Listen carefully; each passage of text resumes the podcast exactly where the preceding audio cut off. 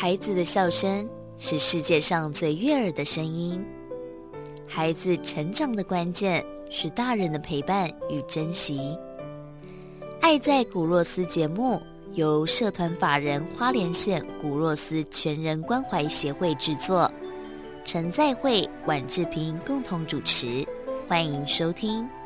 以爱与关怀，让每一个孩子在光明与希望中成长。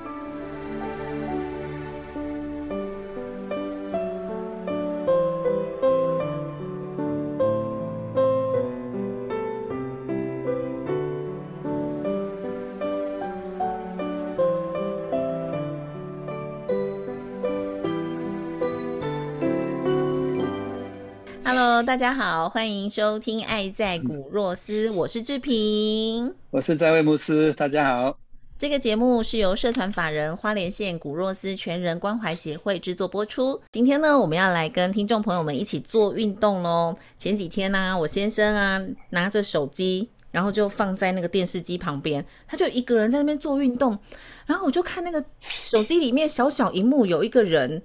哦，身材很好哦，一个男士哦，感觉哎，我好像很眼熟，很认识哎。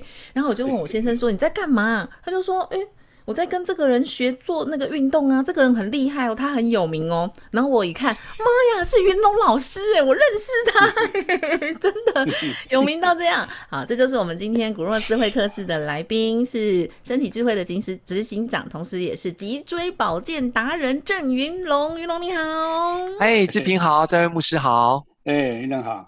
对，英龙我英龙我很早就认识你啊，对呀，大家都好朋友。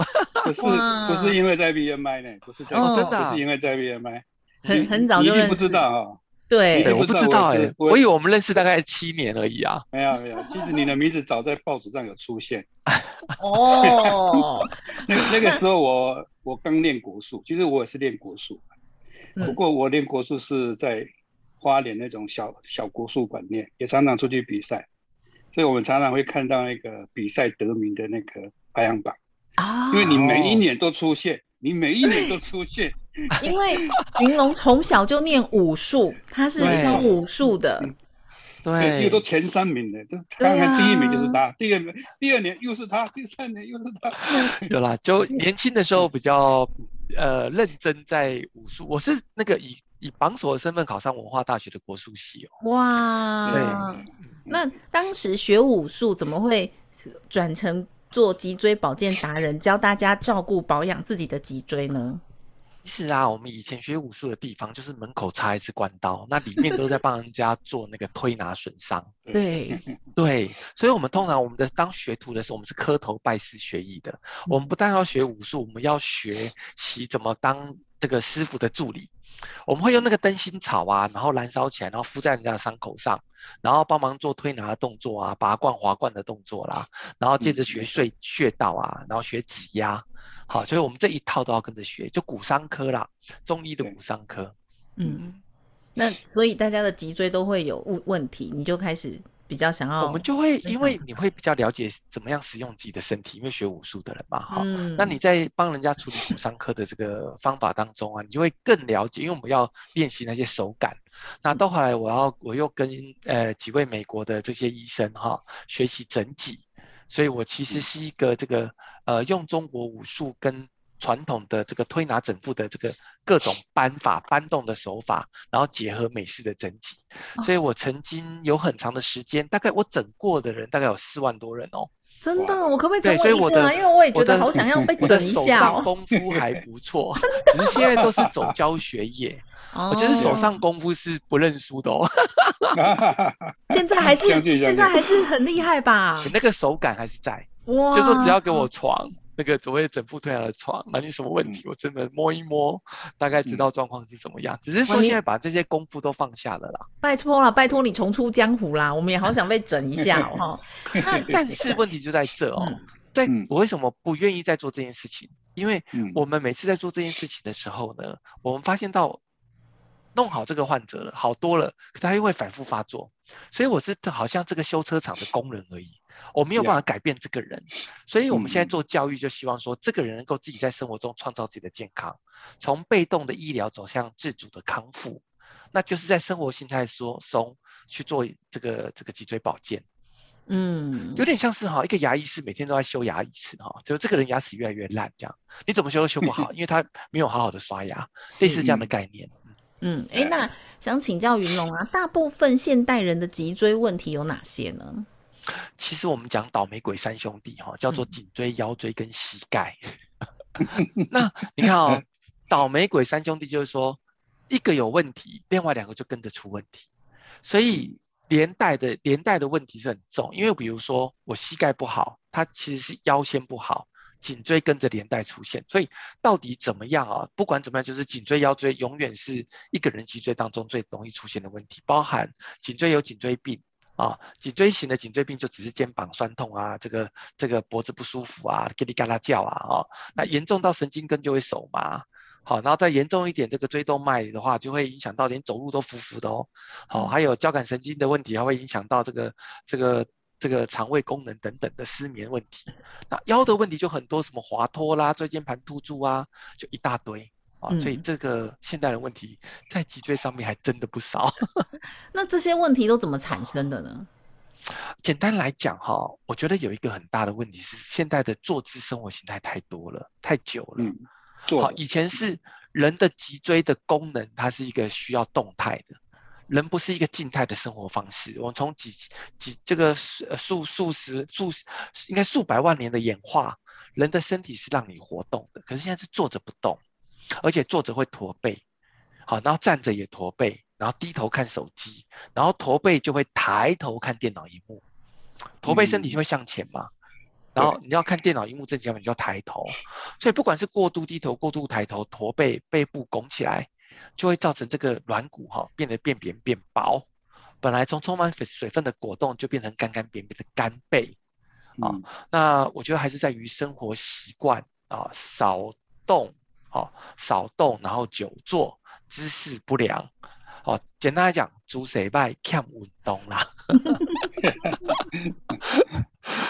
做这边看运动，对，做这边看运动啊，所以在会牧师应该可以感觉得到，就是说，呃呃，如果说你你你，因为你常在部落里面看嘛，哈，那部落这些人就不一定是，就是说不，你你协助我看到你协助部落，尤其在偏乡。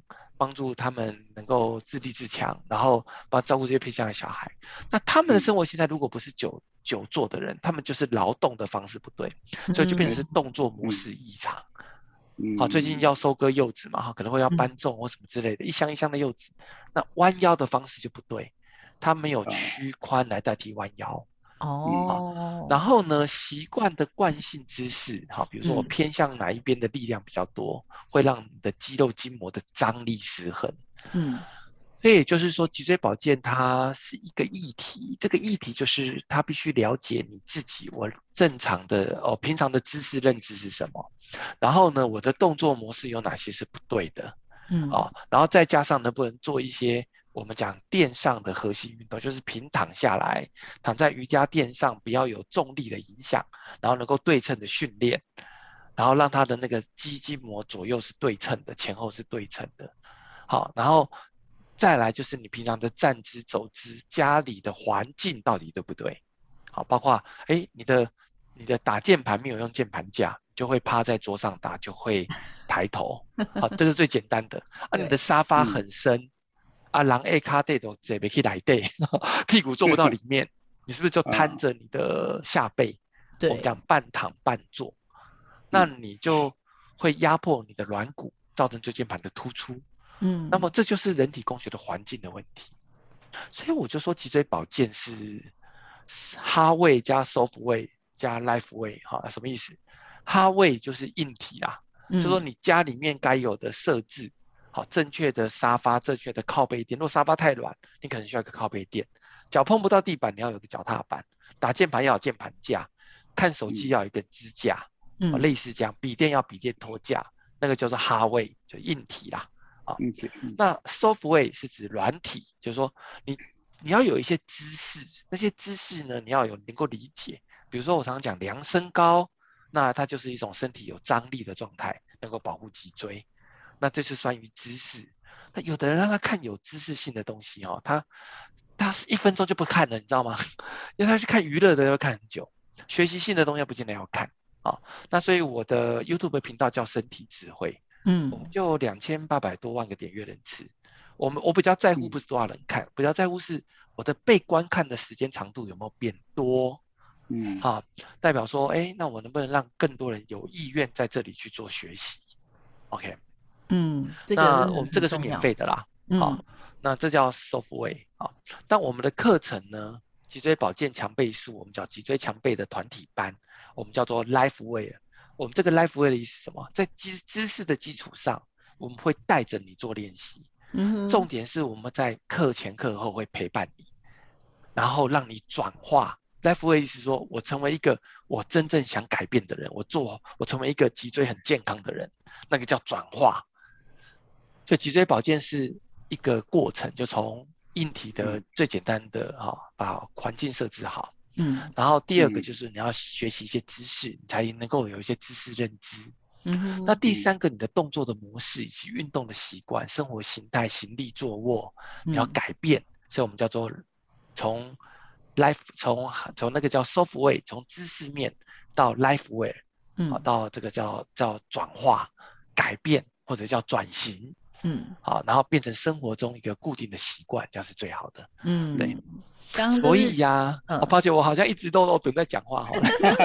没有，对，老师已经讲了。因为我刚其实就在问说，现在大家每天都在用三 C 嘛，尤其疫情期间，就连偏乡的小朋友们哦，都必须要视讯上课。所以当大家每天都必须要用三 C 产品的时候，怎么样去做好脊椎保养跟预防歪斜？那刚其实老师有讲，嗯，对，这个是应该也我星光星光教室呢有很多小朋友了。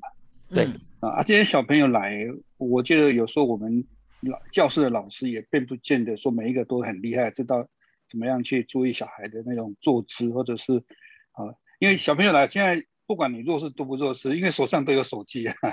对 对，哎，他们一定会拿到手机，旧的还是二手都可以，他们一定会有手机。但小朋友来来到教室就一定会先看手机吧？哦，嗯嗯，还是说他们坐着写功课啊、吃饭啊？这中间，我们的星光教室的这些辅导员跟老师哈，有说要让他们有一点尝试，知道说这些孩子来的时候应该怎么样注意。哎，一农可不可以给我们建议一下？呃，其实很简单哈，要从最基础的哈，就是他们在平常就要写字、写功课哈。嗯。那他坐的椅子啊，有没有后背可以靠？那他屁股要，我们请老师要叫他屁股塞到椅子最里面哈。在场的听众也是一样啊，学生或大人，你只要在桌面上工作，第一件事情，你一定要在椅子能够有支撑你，也就是说，你屁股塞到椅子最里面，然后量身高之后靠在椅背上，你的躯干、你的身体跟大腿要呈现九十五度，九十度很很累啦。可是你如果倾斜太后面。大概像开车那个角度，大概一百一十度。你看你在写字就会往前驼背下去，所以我们希望做大腿跟你的躯干跟身体就是大概九十五度，然后背要有靠，脚要踏到地板，哦，所以叫前有撑后有靠。接着呢，你离身体你的身体离桌面太远，就会趴上去写，所以你要把椅子往椅往桌面去靠近，让你的身体跟桌子距离只有一个拳头。啊，这个很重要。这时候你在距离一个拳头的时候，你的桌子上面摆的作业本，或者是反正就作业，你要往上推一点，不要靠近你的身体。这时候你低头就不用低太远。然后呢，如果你的身体跟桌面是只有跟桌子的边缘只有一个拳头，你就不会趴下去。你试着把这个距离加大到三个拳头，你的作业本离你很远，你就会往前趴，后背就不会靠到。所以这个是最基本的概念。好，那回到他打电脑，我相信大家都会用电脑，所以我比较建议你们的星光班，如果大家有用电脑或者自己在家里用电脑，电脑桌跟书桌就不一样。电脑桌的意思是你 key 东西的键盘的位置，必须在你坐好背靠到的时候，它的 key 键盘的高度哦，是跟手肘一样高。大家这样可以理解吗？哈，意思是你在打字的时候，你的手肘是要放在肩关节的下方，正下方哦，而不要往前趴哦，哈。那这时候你的这个键盘的高度就是在手肘的水平的高度，因此打键盘就不能看键盘，要盲打。所以星光帮的小朋友，哎，这个 我跟你讲，你不会盲打的哈，他就低头看键盘架上的键盘，然后就觉得又抬头。老师，可是有时候键盘会放很前面，那手就会伸到前面一点，可以吗？还是一定要手的角度？你你想哦，你的手放到桌面上很前面，你的手肘是不是离开你的肩关节下方？对对对，嗯，手肘就离开肩关节下方。好，这时候呢，你就会往前趴下去。你要看荧幕就会抬头，你唯有把手肘放在肩关节的正下方，你的脊椎才会打直。懂？那像我的椅子都坐很高，那我就拿了一个小板凳垫在脚下，这样可以吗？哎，有键盘架啦，这个 为什么不可以哈？为什么不可以？因为键盘架它是有斜，呃，说错了，脚踏板啊，嗯，有脚踏板啊，脚踏板它是有一个斜度。哦，那么你弄一个板凳是一个平面。对，那这个平面你摆上去之后，你会让你的跟腱缩短。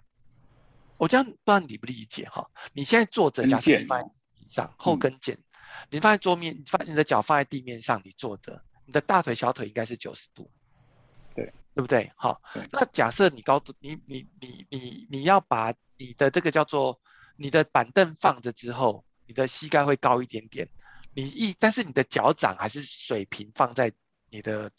板凳上，你的跟腱会缩短，但是我们希望是我跟腱不缩短，但是我的大腿跟小腿可以打开一点。嗯，哦，大腿小腿本来是九十度，但是如果有一个斜，我这样形容好了，你去坐自强号火车会不会有一个脚踏板可以踏？有有有有有，你会不会踏？会，因为它有一个斜度，对你才能够把小腿跟大腿的角度打开，然后你那个支撑感才会更好。可是如果呢，你前面自强号火车的踏板是一个。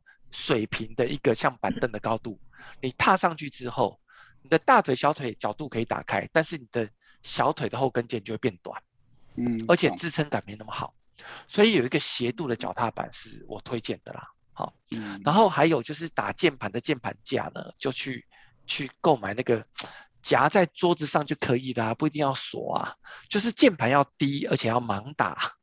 我知道这很困难，可是所以像有的桌子没有键盘键盘架，我们就另外买一个外挂在底下就可以了。对，然后要练习盲打，然后一样键盘拉出来，键盘架的边缘跟肚子就是距离一个拳头。可是很多人都用笔电啊，那怎么办？外接键盘啊，把外接的键盘放到键盘架上面，让你的手肘放在键盘节下方。所有的问题老师都有解耶。对呀，而且键 你知道笔电它荧幕比较低嘛，嗯，所以你为了眼睛要看水平线，你要看的很容易有人的眼人的姿势会因为视线的需求而改变，嗯，这个很重要哦。你的姿势不良，你的脊椎不好，就是姿势不良。姿势不良竟然是因为你要满足眼睛的需求，所以如果我的荧幕偏低，我会压低身体，把头抬起来，像骆驼一样，我们叫乌龟脖就往前推。好丑哦！对呀，所以你的荧幕是不是不管是桌机或者是笔电，你要让荧幕的最上面那一行字，在你坐直的时候，就是在眼睛的高度。是，荧幕的正中央会略略低于视线水平，所以用笔电的人一定要买笔电的托架。好，嘿，架高一点，对，然后外接键盘，外接滑鼠，就有点像以碗就口。你不要碗放在桌上，你趴下去吃饭嘛？你是不是要把碗拿起来？对，其实啊，大家只要上上 YouTube 搜寻脊椎保健达人郑云龙，他所有的影片都会出来了，你就每天跟着他一起做，这样就好了哦。那第二段呢，我想要请教云龙老师，他对执行功力哦不遗余力，尤其他对在会牧师的支持哦，他们很久很久以前就认识了。那当初是什么样的情况下认识牧师？然后对牧师做现在这个社会公益企业的理念是有什么样的想法呢？OK，好，每年都会支持这个星光帮的这个年菜了哈，还有就是中秋节的这个认养一颗柚子啊。那我们已经连续认养六年，六年还七年啊。那跟跟赵月牧师已经认识大概第第七年啊。那我为什么会支持这个牧师的这个种子社会企业理念？是因为在认识第一年，牧师跟我讲一个故事，我相信牧师搞不好有点忘记了，我 讲给大家听啊。就是牧师跟我讲说啊，他发现到部落里面那个小女孩啊啊，就是画图啊。那画图之后呢，就是呃呃画图之后，然后他就送给牧师，然后牧师这个送给你。牧师觉得说，跟爸爸跟人家拿一张图，就那我给你五块钱啊。小女孩很惊讶说，哎，那这个五块钱，哎，为什么我的画你愿意给我五块钱？他说，因为这幅画我觉得好漂亮，然后让我感觉很快乐，所以我觉得我用五块钱跟你交换啊，还是要不管你是送给我还是我跟你交换，但是我谢谢你。那他就很开心，但是小女孩的这个开心是觉得她是有一种交换的感觉，她开心。那我就觉得说，你与其啊，牧师那时候跟我讲说。哎，你五与其啊，你直接给小孩五块钱或十块钱，他会习惯接受，他他会忘记要给予。可是你透过了他送你花，你给他一点点的礼钱，他会知道交换的可贵。哎，我觉得这个理念超级符合我对于公益的感觉啊！哈，就说你与其呢直接，你你与其你你应该让它成为一个能够有能力对社会有贡献跟有交换这样子的概念。那么，而且但而且大家是在交换的过程当中，让爱去流动。呃，所以在这个过程当中，每年的这个牧师的这个，哎，推动这个有机柚子的认购哈，我就非常非常的支持，所以我也会鼓励大部分的周围的朋友。我记得我们分会哈，我们商务分会叫 BNI 长湾分会，有一年就认购了一百颗哎，牧师你记得吗？对不对哈？还记得哎，哎对，那今年真的是比较困难，因为我们今年有很多的呃企业啦，或者是个人啊，就是说在疫情的过程当中，其实有很大的损失啊，所以今年有点困难。所以我这边呼吁大家，赶快来支持这个 种子社社会企业的这些关于关于这个呃认呃木认购柚子也好，或者是认购一棵树一个礼盒都很好。那我再补充，我可不可以再多说一点？当然可以啊，话很多，会不会我是话最多的来宾呢？不会啦，不会不会，来宾都很多，话都很多，来宾话都很多，对哈，因为跟跟大家都好朋友了啊。对对，因为我觉得就是说。我们如果我们今天在做这个这个公益的概念哈，很多人会觉得说，那我今天我如果纯粹要吃柚子，我去菜市场买就好了。但是你今天付买这个柚子的背后是什么？是公益这个种子是公益企社会企业，它就是把这个部分的盈余，第一个它一定要协助这个这个叫做呃农家哈，能够有一个公平的交换。好，那这个公平的交换可以协助这个这些部落的这些。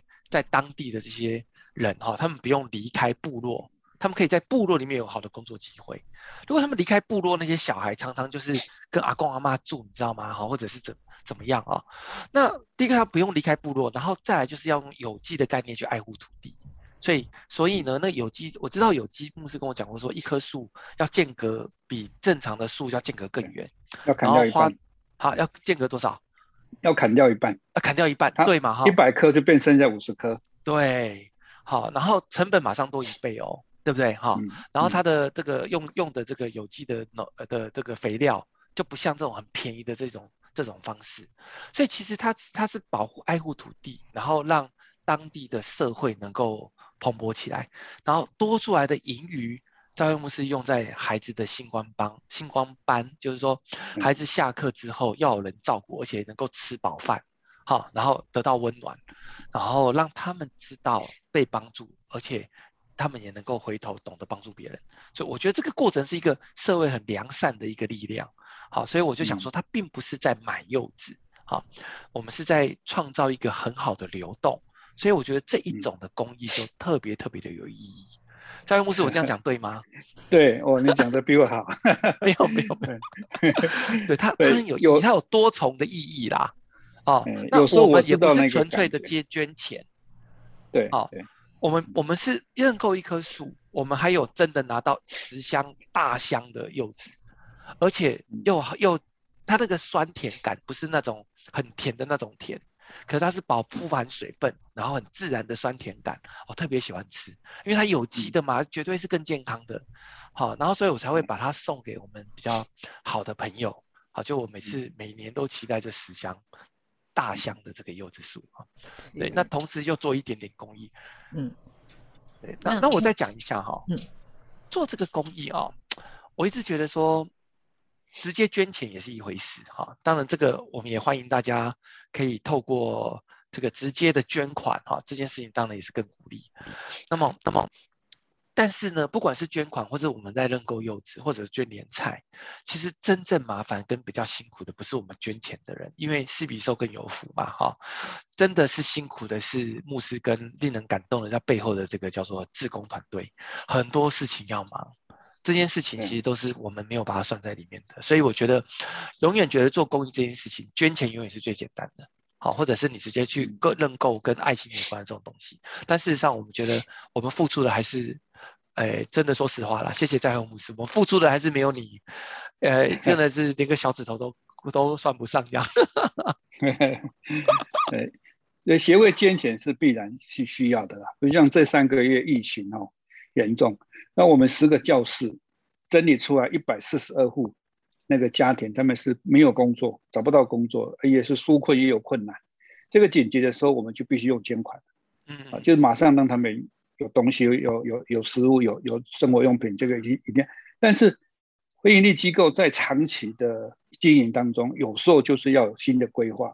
对啊，对我那个那个你那个小孩，那个你刚才提那个那个小孩哦，其实我是对刚协会刚创立的时候，他也带给我一些震撼。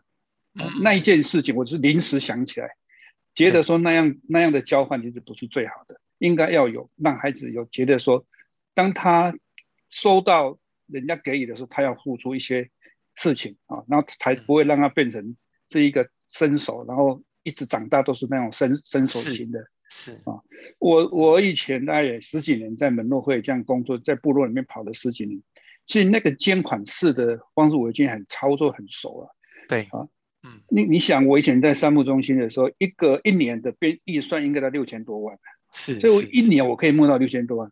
嗯，那嗯，你看六十几个部落，他们这样每一年这样 接受补助下来，可是没有错，就是很多孩子他们都有温饱。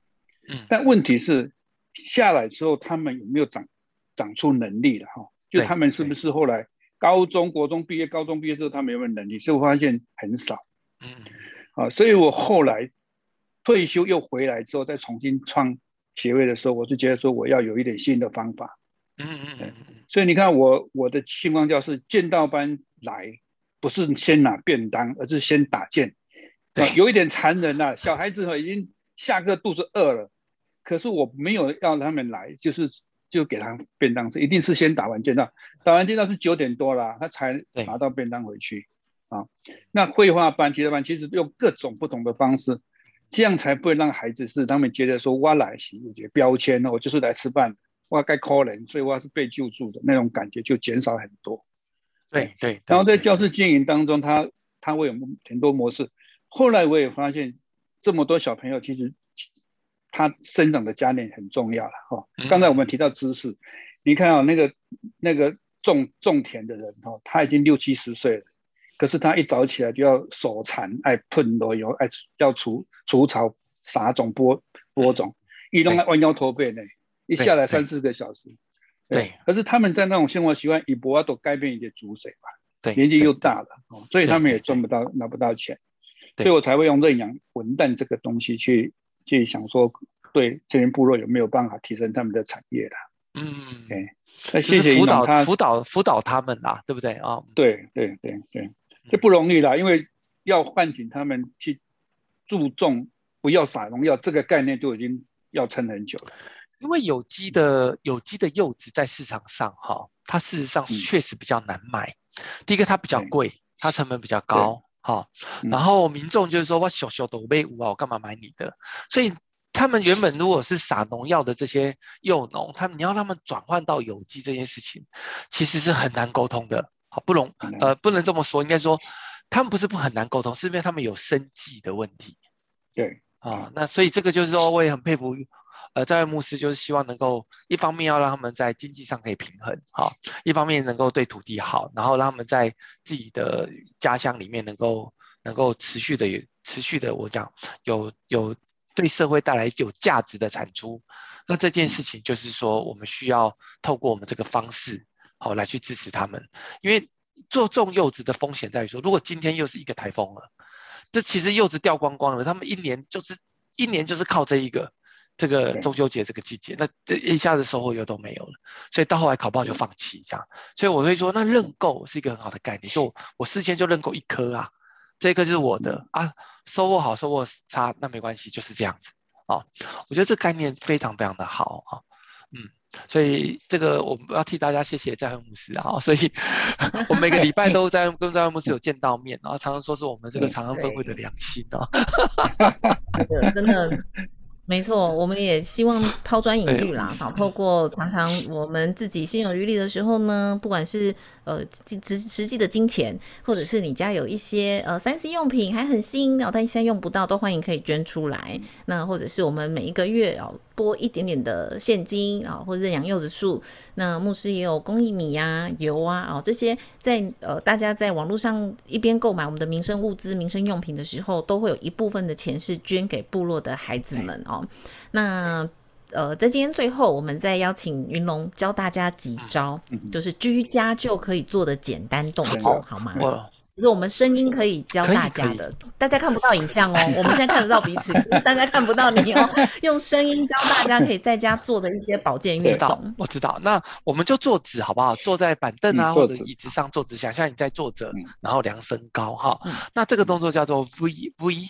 那个胜利那个 V U W 啊 V U W 的这个呃肩膀的伸展哈，来大家把双手合十放在胸前，然后呢像拜拜一样，对不对？然后两手合十之后往天花板上面延伸，延伸到头顶之后，然后再把手打开成一个 V 字形，所以你的两手臂是在两耳朵的旁边 V 字形，所以不用打得太开哦哈。然后手心向外。接着下来呢，两手肘往下到你的肩膀一样的水平高度，两手掌呢还是面向正前方，想象你整个手是一个 U 字形啊，然后整个身体是可以贴在墙壁上那种感觉啊，然后再来手肘继续往下放到腋下，这时候就是一个 W，然后做出扩胸的动作，从手手从旁边再放下来。好，我们再一次哦哈，做一个。哎，是老师，为什么我看你都平，我我举手都会耸肩呢？所以我们在做举手的动作，记得要把你的肩胛往下沉，不要被被往上拉。意思是说，你的耳朵跟肩膀距离不要被拉近啊。好，我们再试一次，你有很好的发现啊。来，手掌合并，嗯嗯，然后手手掌合并哦，然后往上延伸，朝天花板拉高之后。到两手在耳朵中间，两手分开成一个 V 字形，肩胛要往下沉，不要耸肩，手心向外。好，V 字来下来，手肘接着往下走到两肩两两个的两个手肘大概跟你的肩膀一样高，然后做出 U 字形的动作，慢慢再往下，手肘往下放成 W，然后后面肩胛有夹起来的感觉，然后放松下来。好，来接着下一个动作是两手握在握拳。好，握拳，然后把手拳头放在肩关肩关节正前方，接着保持拳头在肩关肩关节正前方，手肘往上拉高，拉高拉高到两耳外面，好，耳朵的外面，然后再往外绕圈打开，然后夹肩胛挺胸转一个大圈，再一次来手肘往上拉高，然后手肘往外侧两边环绕，接着。收到腋下，手肘收到腋下，扩胸，然后放松下来。哎，有没有觉得这个动一动之后，哎，肩膀比较轻松？有哎，有，每天就是每个小时做一下，真的很舒服哎。老师，那刚教的那两个运动，在你的 YouTube 里面也有吗？你们就搜寻。脊椎保健关键字，脊椎保健啊，通常我的 YouTube 频道就会出来了啊。然后呃，我们频道名称其实叫身体智慧啦。然后里面呢，你就有去频道内搜寻肩部环绕，好，你就可以看到这个动作。好，哇，好。那如果刚才想要跟我一样看着云龙老师一边做，然后看看自己做的对不对的人，就来搜寻脊椎保健，然后找这个肩部对运动环绕运动。好，哎，真的有哎，有放松的感觉。我我我我刚才做，等一下我要来。我刚才做一只手这样，哎，这一手很轻，这一手很重，一手没做。对，会这样子。不是，人家明明就两只手一起做，你为什么要一只手做一只手？啊，真的，一只手要拿手机。等一下，这个我们要问云龙了，这个是不是不对？因为你一只手拿手机，一只手在用力，一只手就放松，对不对？去买个手机架了哈。其实不要小看手机架，人人家庭必备，很多人都是这样坐着，手就放在肚子上，然后就低头，然后就整个人像一个沙发马铃薯，又看电视又看手机，然后就一直低着头。这个其实是很不好的。还有在床上看电视也很不好，嘿，然后床上看手机也不好，颈椎会受损，对不对？